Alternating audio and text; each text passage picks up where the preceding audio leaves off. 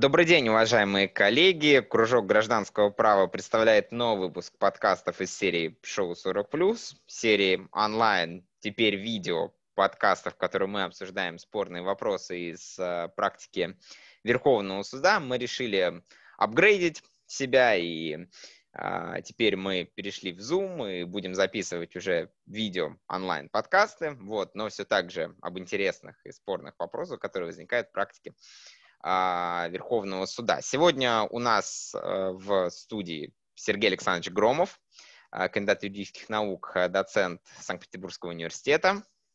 Добрый вечер. Андрей Анатольевич Павлов, кандидат юридических наук, доцент Санкт-Петербургского университета. Здравствуйте. И я, Данил Борейша, тоже студент Санкт-Петербургского университета. Сегодня мы обсуждаем определение гражданской коллегии Верховного суда от 4 августа 2020 года номер 9 КГ 2011 К1 и фабула рассмотренного Верховным судом дела следующая. А, господин Барабанов заключил договор купли-продажи с обществом «Автолига Люкс». Предметом договора выступал автомобиль Audi A6. 26 ноября 2017 года в автомобиле произошло возгорание, в результате чего автомобилю были причинены серьезные повреждения. Экспертиза, проведенная впоследствии, показала, что причиной возгорания стал заводской брак, и стоимость восстановительного ремонта составляла, по оценкам экспертов, 1 миллион 603 тысячи с лишним рублей. В то время как рыночная стоимость автомобиля на тот момент составила 1 миллион 22 тысячи с лишним а, рублей.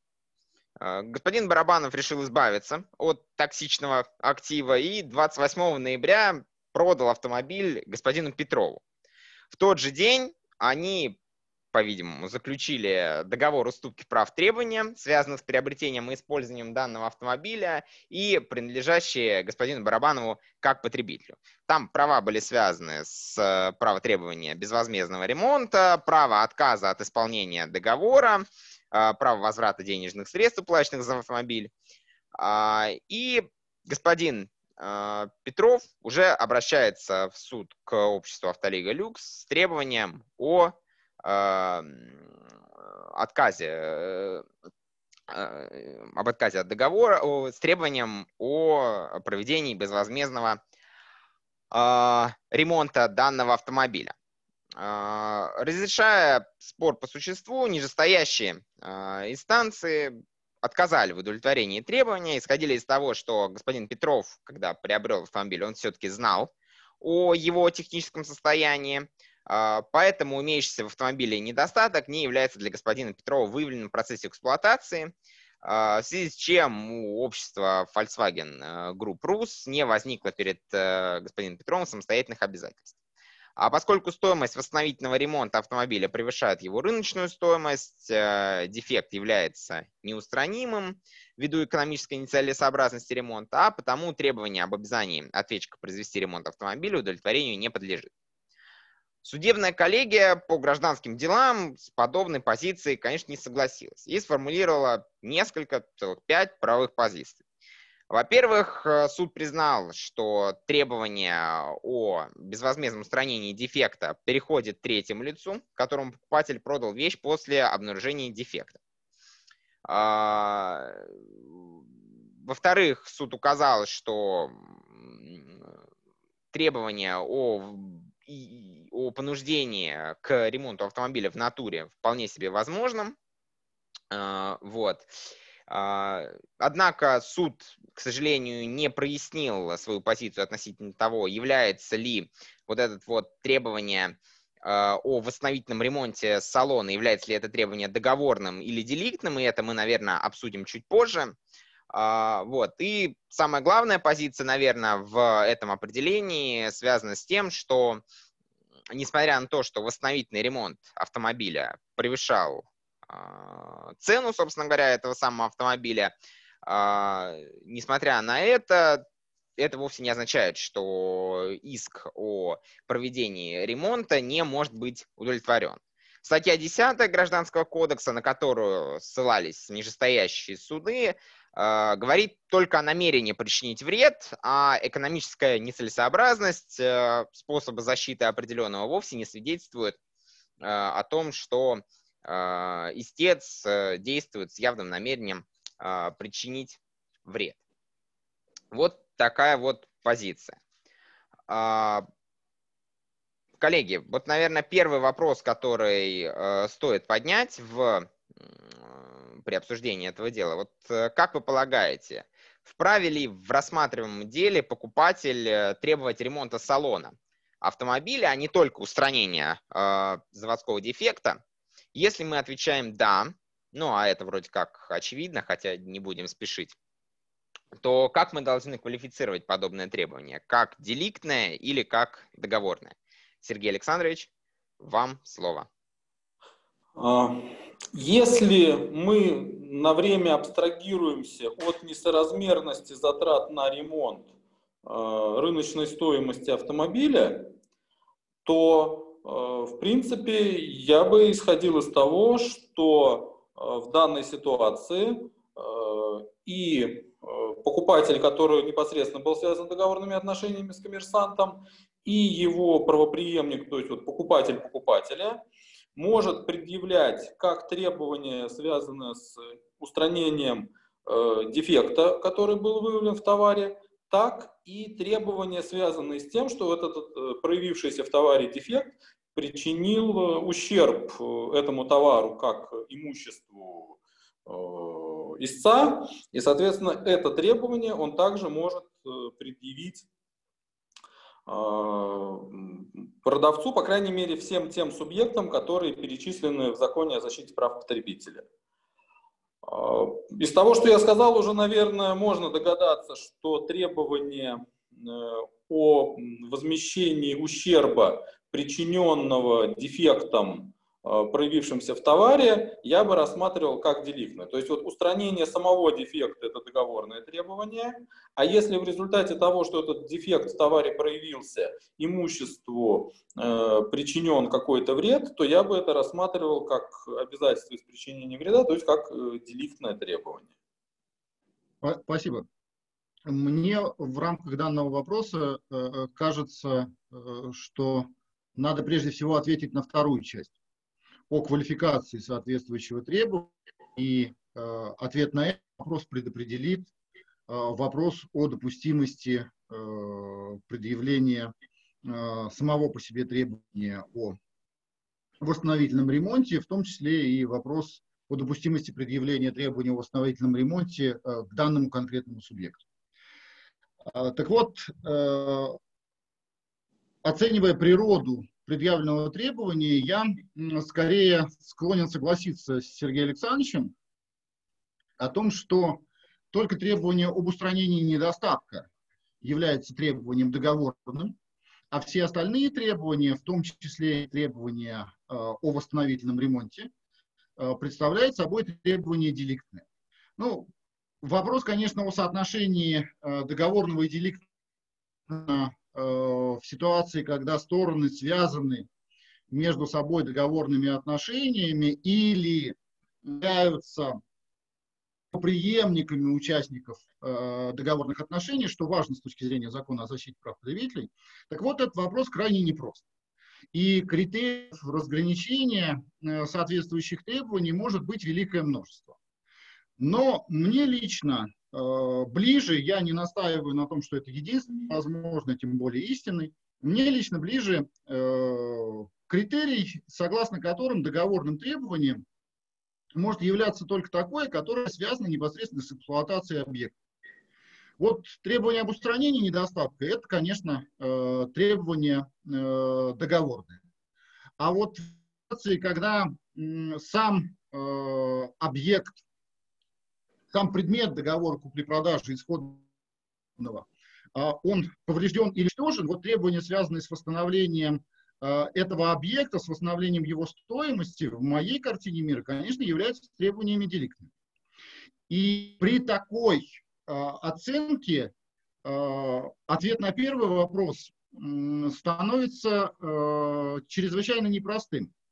В том, что если это деликтное требование, то значит, что никакие договорные неустойки, предусмотренные законом о потребителей, никакой моральный вред, до тех пор, пока он причинен э, только лишь имущественным э, правам. Никакой штраф 50-процентный они возмещению э, не подлежат. Более того, если мы посмотрим на 14 статью Закона о защите прав потребителя, а именно она регламентирует деликтные требования, ну, наряду с предписаниями параграфа 3 главы 59, в отличие от 12 статьи э, закона, которая регламентирует э, вопрос о договорных требованиях. Так вот, э, с точки зрения пассивной легитимации в 14 статье и в параграфе 3 главы 59 нет импортера. Поэтому если мы признаем, что это требование деликтное, пусть даже в определенной части, то мы лишаем в данном случае истца возможности не только предъявить э, определенные по э, своему характеру требования, ну, допустим, те штрафы, которые я уже упоминал выше. Дело в том, что он не может их к импортеру предъявлять. И при э, деликтной квалификации, конечно, иск э, не должен быть удовлетворен ввиду того, что отсутствуют э, условия для пассивной э, легитимации. Напротив, конечно, если бы э, это требование квалифицировать как Э, договорная э, дорога к применению и вопросов объема, штрафных санкций, морального вреда и вопрос о пассивной легитимации предъявления требований к импортеру решались бы, конечно, по-другому. Спасибо.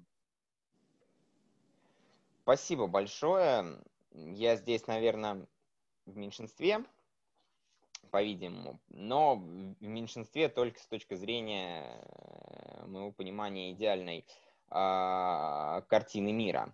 Мне очень близок подход, э, который э, существует в Германии и которым руководствуются немцы, когда пытаются объяснить, почему договорная ответственность строже, чем деликтная. А, я так издалека просто зашел. А, они говорят, что договорное требование строже, чем деликтное, потому что стороны, вступая в договорные правоотношения, они а, оказывают, проявляют высокую степень доверия, и между ними складываются особые доверительные отношения, а, которые, в общем-то, не совсем похожи на классические деликтные а, правоотношения, когда, которые связаны там с, условно говоря, бросил камень в окно, машину поцарапал, а, вред здоровью причинил и так далее. И поэтому, стремясь подтягивать все в договорные иски немцы как раз-таки это стремление объясняют тем, что нужно защищать доверие. Доверие должно защищаться э, серьезнее, чем вот такие вот случайные деликтные правоотношения. Понятное дело, что у немцев это все связано с тем, что там э, проблемы с деликтным правом. И это всего лишь попытка описать и оправдать сложившуюся систему. Но э, даже если мы закроем на это глаза, мне очень близка идея, что э, вот если стороны вступают в договорные правоотношения, то договорная ответственность должна распространяться, ответственность, э, э, устанавливаемая, выстраиваемая по модели договорной, должна, должна превышать и должна как можно чаще проявляться. Вот, поэтому, на мой взгляд, на мой взгляд, а, я полагаю, что все-таки, конечно, и в этом деле, а, в идеальном неком мире, а, конечно, решение должно быть таким, что ответственность должна быть договорной.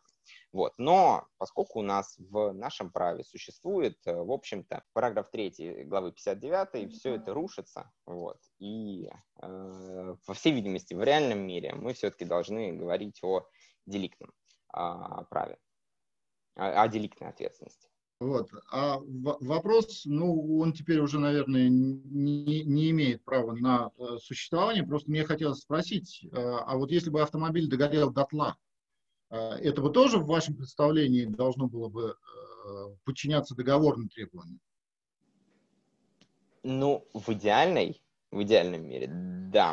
Предмета нет, э, восстановление этого предмета принципиально невозможно, но вы использовали бы те способы защиты, которые направлены на ну, видимо... восстановление э, эквивалентности предоставления. Да? Видимо, да. Видимо, да. Не, я просто спрашиваю. Да, да, да. Это, это крайне сложный вопрос. Э, и очень плохо, что мы интуитивно его решаем в большинстве своем, не вырабатывая никаких критериев, не обсуждая эти критерии. И это, скорее всего, недостаток нашей догматики. Ну вот просто мне интересно. Ну, в этой ситуации, смотрите, ведь тоже понятное дело, что, условно говоря, там, компенсация э, устранения недостатка своими силами невозможна, ровно как и требование о безвозмездном устранении недостатка. Ну, то есть, условно говоря, вот, вот, вот те правила, дескать, автомобиль погиб, ну, построй его с нуля. Ну, навряд ли э, в данном случае такое подобное требование, подобное требование было бы возможно. Но вот то, что иск э, о договорных убытках, о возврате уплаченной э, цены, вот это все, э, я думаю, что вполне должно допускаться, во всяком случае, в идеальном мире. Но, я говорю, в нашем а праве... Чем, чем, чем Делих не позволил решить эти вопросы?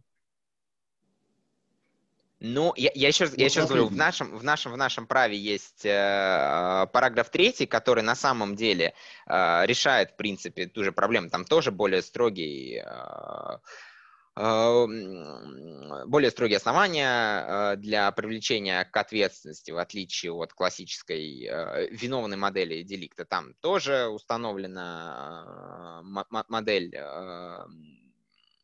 случайная. Вот. Поэтому, говорю, в нашем праве действительно деликт позволяет решить э, вот именно вот этот вот конкретный связанный, который у нас в параграфе 3 э, главы 59. Вот. Но если бы его не было, если бы его не было, цена вопроса, на мой взгляд, бы возросла существенно. А можно я пару слов на этот, э, по этому вопросу тоже скажу? Конечно. Мне кажется, что как раз цена вопроса здесь не сильно велика в подавляющем количестве случаев. Исходя из чего? А, если я встаю под навес э, к какому-то лоточнику, продающему пирожок, я собираюсь у него этот пирожок купить э, там за 3 секунды, и мы совершенно точно, подробно все э, возможные мои заключения в договоре не согласовываем. Но если, не дай бог, в этот момент э, навес обрушится мне на голову, э, то э, за недостатком согласованных условий договора для возмещения вреда даже в рамках договорной модели мне придется апеллировать к неким несогласованным, в лучшем случае зафиксированным в законе о договорах правилам. И таким образом мы, по сути, все равно будем выбирать между правилами э, из главы о деликтах и правилами из главы о договорах, если мы еще там при этом найдем. И вот в этой ситуации, если мы в равной степени оцениваем как э, диспозитивные, а мы же говорим об идеальном мире, э, как мы в равной степени оцениваем как диспозитивные нормы деликтного права и нормы договорного права, то мне кажется, что мы принципиально ничего не меняем. Только мы, э, если берем э, договорную модель, то мы исходим из некой фикции, что мы договорились на случай наступления любой неприятности. А мне кажется, это очевидно не так. А вот э, не менее важным вопросом, который, на мой взгляд, стал вообще центральным элементом рассуждений Верховного суда, стал вопрос о возможности удовлетворения требования о ремонте автомобиля. Нижестоящие суды, напомню, отказали в удовлетворении этого требования, поскольку э, ремонт был чрезвычайно дорог и превышал по своей стоимости э, стоимость самого автомобиля. Вот э, как вы полагаете, э, может ли служить основанием для отказа в иске подобные обстоятельства? Или Верховный суд правильно поступил, удовлетворив подобное требование? Мне представляется, что э, вопрос о соотношении Э, стоимости поврежденного блага и размеры издержек на его ремонт и восстановление – это вопрос не праздный. Когда я читал это определение Верховного суда, то я постоянно держал в голове чудную историю, когда э, гражданка или гражданки, проживавшие в доме на набережной, э, в квартире, которая предположительно принадлежала патриарху, э, предъявили иск о возмещении вреда, связанного с ремонтом в соседней квартире, где там десятки или сотни книг были повреждены какой-то особо страшной пылью и предъявили иск о возмещении вреда, рассчитав его таким образом, что каждую книжку нужно было э, специальным образом обработать, э, и стоимость этой обработки была какой-то колоссальной. В числе книг э, в той истории, в частности, была книжка «Приключения Робинзона Круза» где-то там середины 50-х годов. Стоимость обработки этой книжки подобным способом, она была колоссальной, тогда как эту книжку можно было, если мы рассматриваем ценность текста, то там вообще ее можно купить рублей за 150-200. Если мы букинистическое издание ровно тоже поищем, оно тоже стоит не бог весь каких денег в пределах тысячи. И это явно не было несоразмерно расходом на вот эту вот квалифицированную обработку, как если бы речь шла о первопечатной Библии, предположим. А, вот эта несопоставимость э, стоимости блага с размером э, издержек на его ремонт – мне кажется, достаточно заметным маркером, который, по крайней мере, серьезно ставит вопрос, а не пытается ли в данный, в данный случай истец э, допустить злоупотребление правом, поскольку его законный интерес в восстановлении э, положения, существовавшего до нарушения права, мог бы быть удовлетворен путем выплаты ему стоимости блага, соответственно, путем а, предоставления ему средств, а, потратив которые он мог бы получить э, вполне достойный эквивалент того, что у него было до того, как его право было нарушено. Другой вопрос, что мне не показалось, что Верховный суд э, в данной ситуации признал, что здесь нет злоупотребления правом, потому что Верховный суд здесь э, плавно э, съехал на обсуждение вопроса о необходимости устранения дефекта. То есть вот если мы обратимся к тексту определения, то здесь речь идет не о восстановительном ремонте, а о, об устранении дефекта. И вот э, именно устранению дефекта Верховный суд, как мне представляется из этого определения, посвятил э, большую часть э, рассуждений. Вот. Но если отвечать на основной вопрос, то мне кажется, что здесь есть признаки злоупотребления правом, которые должны серьезно ставить вопрос об отказе в иске. А, спасибо. Я, в отличие от Сергея Александровича, не буду приводить э, политически опасных э, примеров, да и, собственно, э, превышение стоимости э, восстановительного ремонта над э, рыночной стоимостью соответствующего объекта в моей картине мира э, не является э, злоупотреблением правом и даже маркером, э, заставляющим задуматься об этом самом злоупотреблении правом. Мне скорее в требовании о восстановительном ремонте интереснее другое. Если это требование деликтное, то, по сути дела, речь идет о восстановлении вреда в натуре. Я глубоко э, сомневаюсь при всей вроде бы открытости перечня э, способов э, возмещения, которые установлены 1082 статьей. Так вот, я глубоко сомневаюсь, что без э, прямого волеизъявления со стороны ответчика э, формой возмещения вреда может, э, назначенный судом, может выступать возмещение вреда э, в натуре. Просто при допустимости подобного ответчику, по сути дела, навязывается транзакция. Более того, эффект от такого принуждения к совершению действий, на мой взгляд, крайне невелик, и уже одно это обстоятельства, принципиальная экономическая неэффективность должны отвергать допустимость без согласия ответчика принуждения к возмещению вреда в натуре. Если же это требование является э, договорным, а мы так и не поняли, собственно, даже обсудив э, этот вопрос, а уж э, с точки зрения Верховного суда он этот вопрос так и остался без возмещения, так вот, если этот, э, это требование э, является договорным, э, я не совсем понимаю, откуда э, вообще берется э, требование о восстановительном э, ремонте, Э, к импортеру такого требования нет э, ни в статье 19, ни в перечне э, требований статьи 18. Если же речь опять идет о таком превращенном формате возмещения убытков в соответствующей части, то я не против самой суммы подобного возмещения. Еще раз повторю, конечно, поведение истца может оцениваться с точки зрения разумности, но само это решение не является никаким показателем неразумности.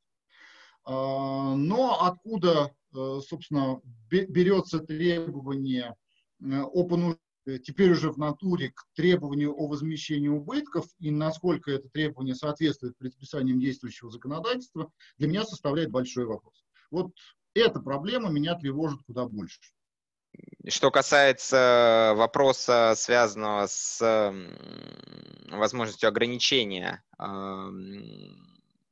такого э, использования способа защиты в связи с явной экономической нецелесообразностью, то здесь я тоже не могу дать для себя окончательного ответа. С одной стороны, конечно,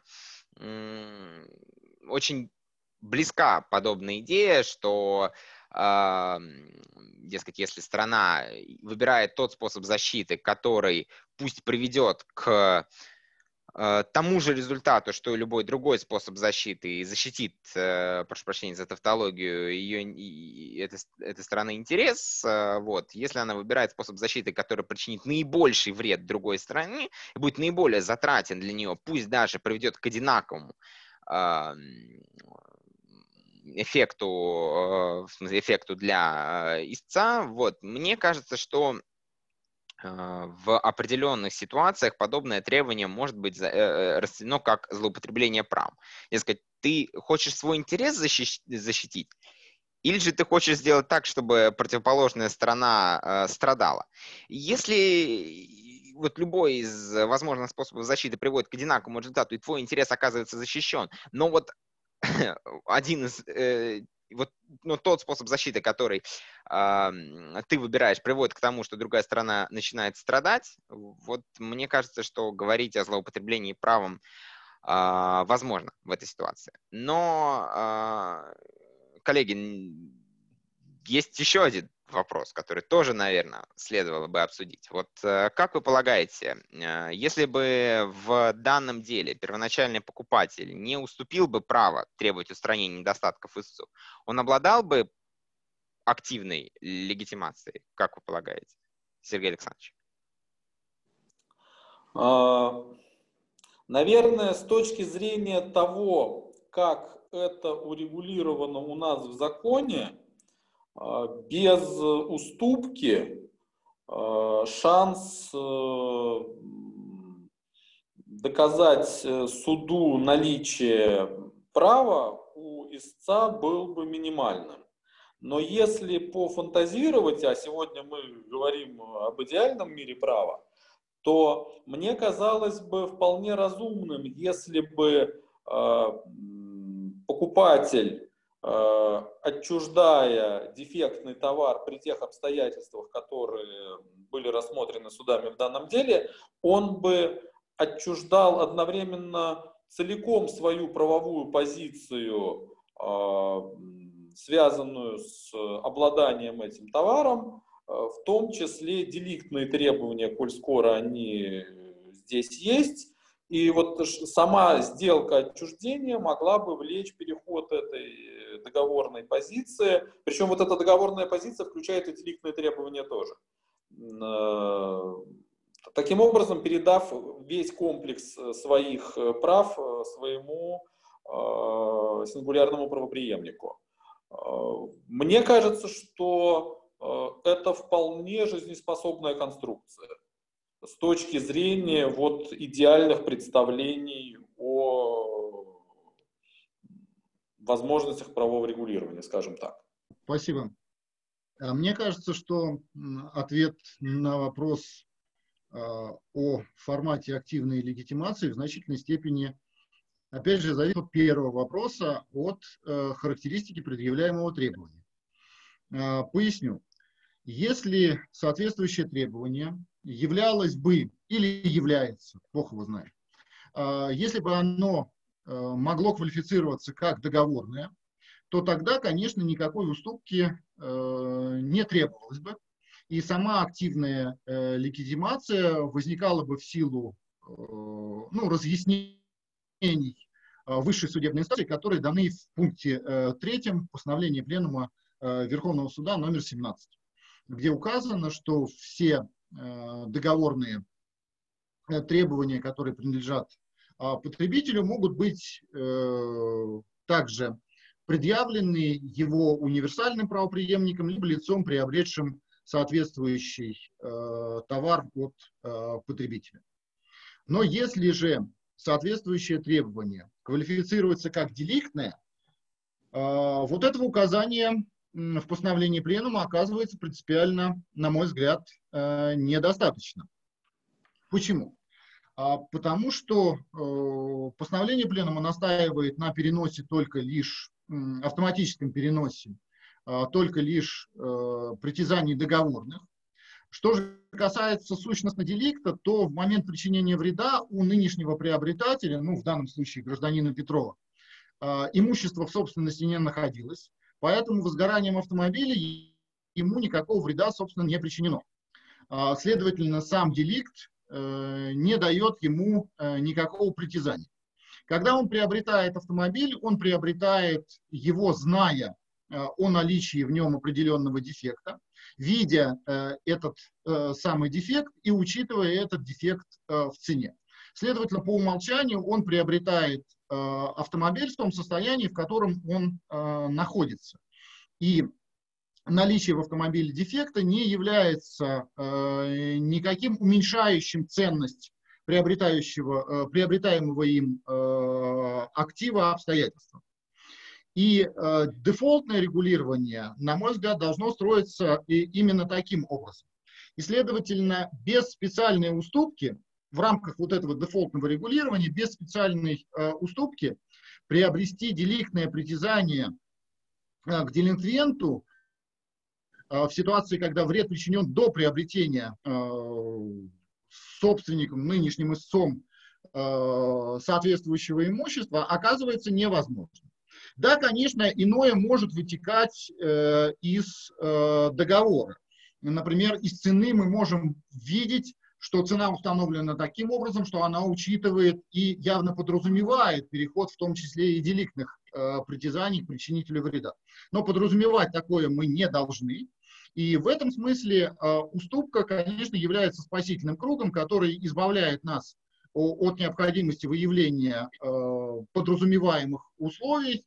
Э, уступка, вне всякого сомнения, дает активную легитимацию на, причинение, на предъявление требований к причинителю вреда в ситуации, когда в момент причинения вреда это имущество собственности истца не находилось.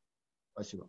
Спасибо большое. Я в целом согласен с тем, что если мы расцениваем данное требование как договорное, то тут можно нас, скажем так, возможность обоснования несколько шире, а возможность обоснования активной легитимации без уступки несколько шире, чем если бы мы говорили об этом требовании как о деликтном. И можно здесь по-разному. Можно через постановление пленума. Если бы постановления пленума не было бы, то можно было бы говорить о том, что вот э, первоначальный продавец э, или там изготовитель, когда выпускает э, товар в оборот, э, он снабжает этот договор неким э, эффектом абсолютным, в том смысле, что каждый последующий э, приобретатель этой вещи, он э, тем самым получает и требования к изготовителю или первоначальному продавцу.